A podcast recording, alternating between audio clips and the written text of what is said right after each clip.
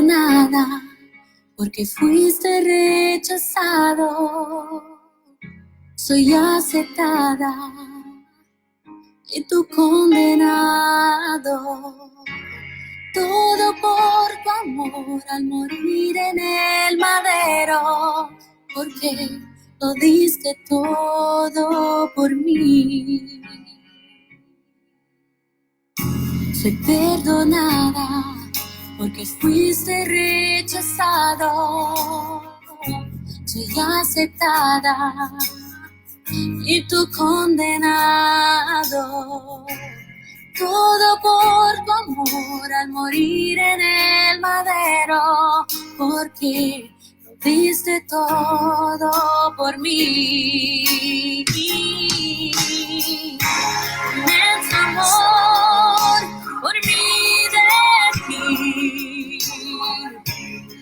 Tú, mi rey, moriste por mí. Inmenso amor, sé que es verdad. Fuiste Señor por mí a la cruz y estoy aquí por ti, Jesús. Soy perdonada porque fuiste rechazado.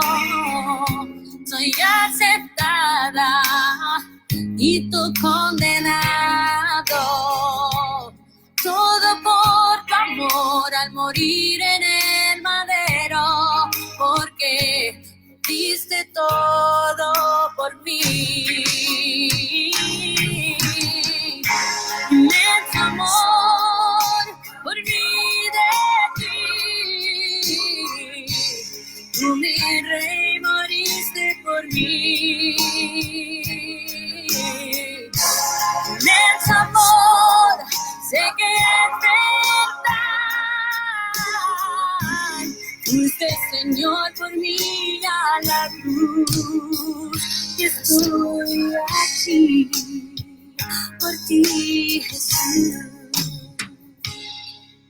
Cristo, tú eres mi rey. Cristo, tú eres mi rey. Cristo, tú eres mi rey. Cristo, tú eres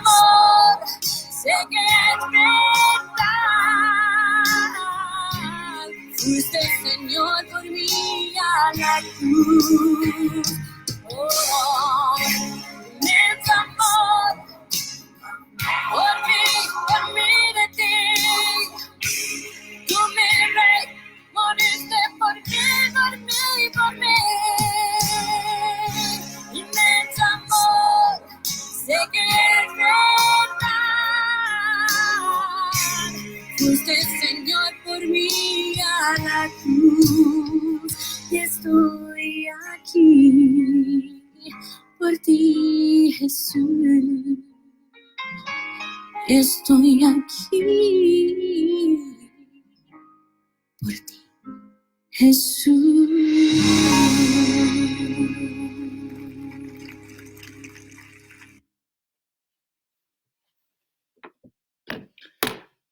Buenas noches. Bienvenidos a esta cápsula, una vez más a esta nueva cápsula de mensajes desde el aislamiento. El día de hoy me gustaría contándote una conversación que tuve hace unos días. Estaba hablando con una persona que además de las preocupaciones que tenía con respecto a la enfermedad, tenía también una profunda preocupación con respecto al dinero, con respecto a la economía, con respecto a qué iba a suceder eh, con él, eh, con su negocio, con las cosas que estaba teniendo que enfrentar ahora a través de esta situación complicada y anómala que estamos viviendo. quiero decirte que esta es una preocupación muy normal, una preocupación muy extendida, especialmente porque todos los días oímos noticias con respecto al eh, impacto económico, al desempleo, al cierre de negocios y muchas veces este tipo de situaciones nos mantienen preocupados, estresados, aún a ti y a mí, que hemos depositado nuestra confianza en el Señor Jesucristo. El día de hoy me gustaría compartir con ustedes un versículo del Nuevo Testamento que en particular es de un gran aliento para mí y que me gusta mucho. Se encuentra en la primera epístola de Pablo a Timoteo. Y en el capítulo 6 nos dice una gran verdad. Dice, pero gran ganancia es la piedad acompañada de contentamiento. Aquí Pablo nos revela que hay dos aspectos que deben ir siempre unidos en la vida cristiana. La piedad, el vivir una vida piadosa, una vida en santidad, conforme a lo que Dios nos enseña en su palabra, y al mismo tiempo, además de esta vida en santidad o esta vida piadosa, dice la escritura que es bueno que esta forma de vivir vaya acompañada de contentamiento. El contentamiento es una actitud que tú y yo aprendemos. La alegría es una emoción y no podemos controlarla demasiado. A veces estamos alegres, a veces no lo estamos. Y esto depende de las situaciones o de las circunstancias que estemos enfrentando. El gozo es un fruto del Espíritu Santo que cuando entra en tu corazón, cuando entra en tu vida, empieza a producir esta experiencia extraordinaria de poder estar tranquilo, satisfecho, a pesar de las circunstancias. Pero el apóstol Pablo utiliza aquí una palabra que utiliza también en otros pasajes del Nuevo Testamento, contentamiento. Y el contentamiento es una actitud aprendida. Sí, Pablo nos dice que él tuvo que aprender a contentarse teniendo mucho y teniendo poco, teniendo abundancia y también teniendo escasez. Y nos habla del contentamiento como esta actitud que tú y yo aprendemos, a través de la cual podemos estar contentos, alegres, satisfechos, a pesar de las circunstancias, sin importar en absoluto la situación que estemos viviendo en ese momento. Y continúa diciendo este pasaje, porque nada hemos traído a este mundo y sin duda nada podremos sacar. Hace, hace años, un famoso millonario de apellido Truyet, que desarrolló una buena parte de lo que hoy conocemos como el puerto de Acapulco, eh, falleció. A su entierro asistieron diferentes personas, muchas personalidades, y un periodista se acercó a hablar con su abogado y le hizo una pregunta clave. Oiga, ¿cuánto dejó el señor Truyet? A lo que el abogado respondió, todo. Lo dejó todo. Hoy quiero confirmarte que, como dice el versículo, nada hemos traído a este mundo y nada nos podremos llevar. Todos los bienes materiales, todas las relaciones, todas las cosas que tú vas acumulando en la vida, se van a quedar aquí. Es por eso tan importante que tú y yo cuidemos las cosas que son eternas, espirituales, y que mientras tanto aprendamos en esta vida a vivir con contentamiento independientemente de cuál sea la situación en nuestra vida que enfrentemos. Continúa diciendo, así que teniendo sustento y abrigo, estemos contentos con esto. Esta parte simplemente nos explica cómo tú y yo tenemos que aprender a estar contentos, a vivir con contentamiento, tengamos mucho, tengamos poco, sabiendo que Dios siempre cuidará de nuestras vidas desde todos los puntos de vista. Jesús les dijo a sus discípulos, mas buscad primeramente el reino de Dios y su justicia, y todas estas cosas, todas estas necesidades os serán añadidas. Si el día de hoy puedes abrir la alacena de tu casa y está llena, si puedes abrir el refrigerador de tu casa y está lleno, dale gracias a Dios, Él lo llenó y Él te seguirá proveyendo. Pero si lo abres y no está completamente lleno, dale gracias a Dios de todos modos, porque Él cuidará de tu vida y cuidará de todo lo que necesites.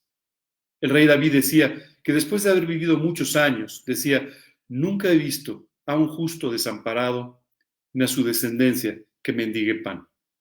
Tú no vas a ser la excepción. Dios cuidará de tu vida. Por tal motivo, esta noche quiero pedirte que aprendas a vivir con contentamiento, que aprendas a desarrollar esta actitud que te va a permitir estar contento, alegre, agradecido con Dios, en una situación o en otra, independientemente de las circunstancias. No te preocupes mucho por el futuro. La verdad es que no sabemos qué es lo que nos depara el futuro. La Biblia nos habla de un hombre que había sido prosperado económicamente. Y entonces empezó a planear cómo extender y cómo hacer más grande eh, eh, los, los almacenes, las bodegas, para poder poner ahí todas las cosas que estaba ganando, que estaba acumulando. Y dice la escritura, necio, esta noche vienen a pedirte tu alma y lo que has provisto, ¿de quién será? Hoy quiero pedirte que aprendas a hacer tesoros en el cielo que aprendas a cultivar aquellas cosas que tienen una repercusión eterna y que no te preocupes por lo que te falta o por lo que no te falta en esta vida.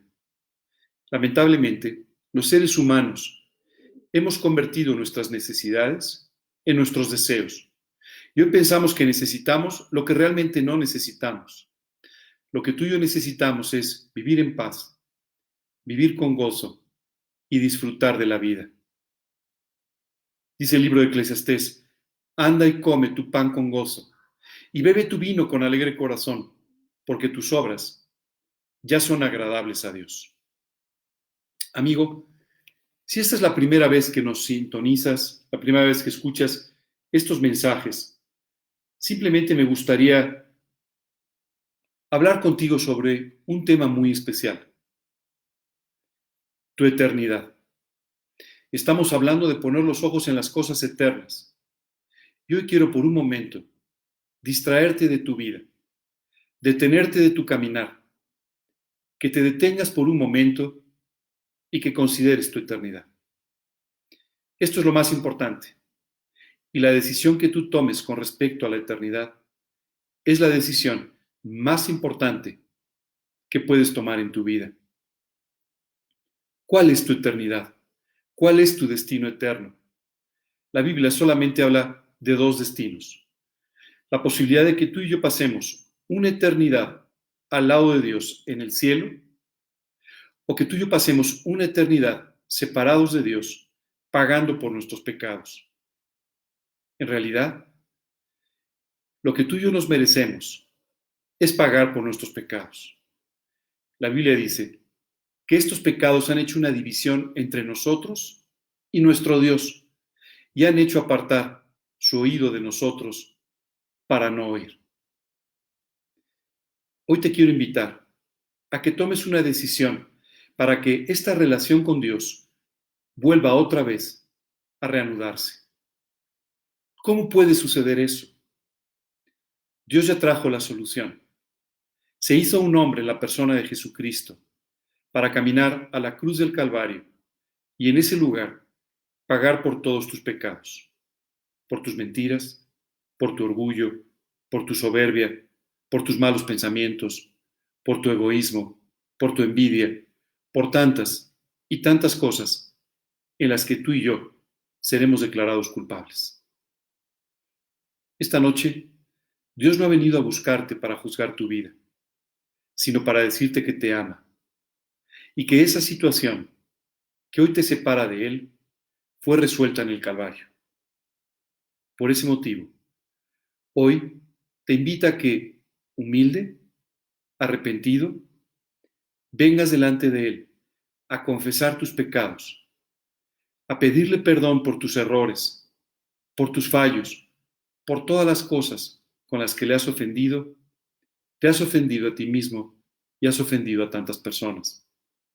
Esta noche tienes la oportunidad de que Dios, con la sangre derramada en la cruz, limpie tus pecados, perdone tus faltas y te salve, te dé una eternidad a su lado. De igual forma, Dios quiere también volver a tener esta relación personal contigo. Cuando tú lo invitas a morar a tu corazón como tu Salvador, lo invitas también a morar ahí como el Señor de tu vida. Y comienza de esta forma una relación personal entre Dios y tú que va a durar toda esta vida y también toda la eternidad. Esta noche te invito a que tomes una decisión que va a alterar el rumbo de tu eternidad. Para ello, quisiera terminar esta cápsula con una oración que como otras noches voy a dividir en dos partes. La primera parte para que tú, que hoy quieres tomar esta decisión que cambia el rumbo de tu eternidad, puedas repetir conmigo una invitación para que Jesucristo perdone tus pecados, entre a morar a tu vida y cambie tu destino eterno. En la segunda parte, vamos a orar porque Dios te enseñe a vivir con esta actitud que se llama contentamiento, para que puedas vivir contento, alegre, feliz, satisfecho todos los días, independientemente de las circunstancias que tengas que enfrentar. Quisiera pedirte que cierres tus ojos por unos instantes que inclines tu rostro como una señal de respeto y que me acompañes en esta oración. Bendito Señor, hoy te quiero dar gracias, porque desde, desde mucho tiempo antes estuviste preocupado por mi eternidad. Gracias Dios por la muerte de Jesucristo en la cruz y porque esa muerte puede salvarme y cambiar mi destino eterno. Hoy quiero pedirte que me perdones por todos los pecados que he cometido, los pecados que recuerdo y todos los que he olvidado, que limpies mi corazón de mi maldad con la sangre de Cristo derramada en la cruz. Hoy, Señor, creyendo que Él pagó por mí, que pagó por mis pecados, te quiero pedir que tú entres a mi vida y que me salves completamente del pago de mis pecados en forma definitiva. Señor, sálvame y dame una eternidad a tu lado en el cielo. Padre, hoy quiero pedirte también que al entrar a mi corazón me des una relación personal contigo, que pueda disfrutar de ti, que pueda pasar tiempo contigo. Y Dios, que tú guíes mi vida desde hoy y por la eternidad. Te lo pido, Señor, confiando solamente en lo que Jesucristo hizo por mí en la cruz del Calvario. En su nombre y para su gloria. Amén. Y Señor, el día de hoy vengo delante de ti reconociendo una vez más que tú me das todo lo necesario, que tú provees mi vida de todas las cosas que puedo necesitar, incluso dándome mucho más que eso en tu amor y tu misericordia. Hoy Dios, quiero pedirte que tú me enseñes a vivir en esta actitud del contentamiento. Padre, que tú me enseñes a vivir contento, dándote gracias por todo, agradecido, disfrutando de la vida, sabiendo que el verdadero problema que yo tenía ya lo resolviste en la cruz. Padre, permíteme descansar de esta manera y no importa lo que venga en el futuro, porque tú estarás a mi lado y estarás conmigo y nunca permitirás que nada me falte. Gracias Señor. Te quiero alabar y dar gracias en esta noche, en el nombre de Cristo Jesús y para su gloria. Amén. Te agradezco mucho que me hayas acompañado en esta oración. Y si hoy invitaste a Cristo a tu vida, si le pediste a Jesús que entrara a tu corazón que te salvara, que te limpiara, el día de hoy puedes descansar tranquilo, sabiendo que Dios va a hacer aquello que tú le has pedido. Por otro lado, quisiera invitarte a que comiences a leer la Biblia, que comiences a leer los Evangelios y de esta manera le permitas a Dios que te enseñe nuevamente cómo vivir, pero ahora sí, en la forma correcta.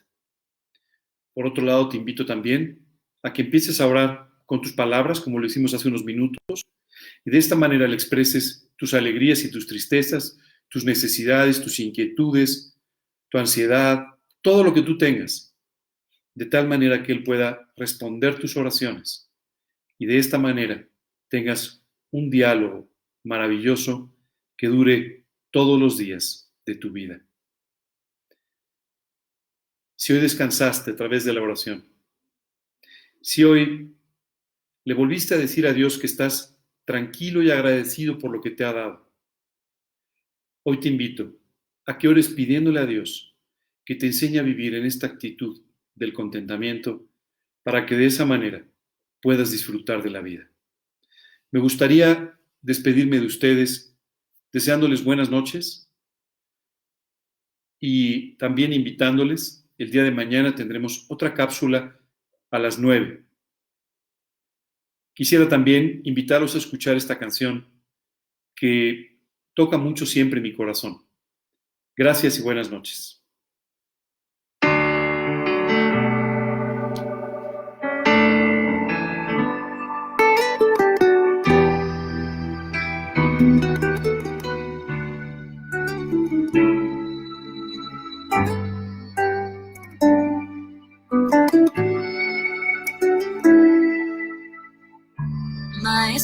Necesito un milagro. Transforma hoy mi vida, mi estado.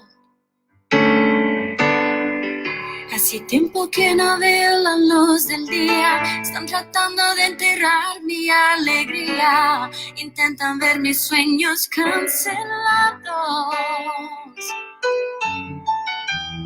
Lázaro, escucho tu voz cuando aquella piedra se movió. Después de cuatro días él revivió.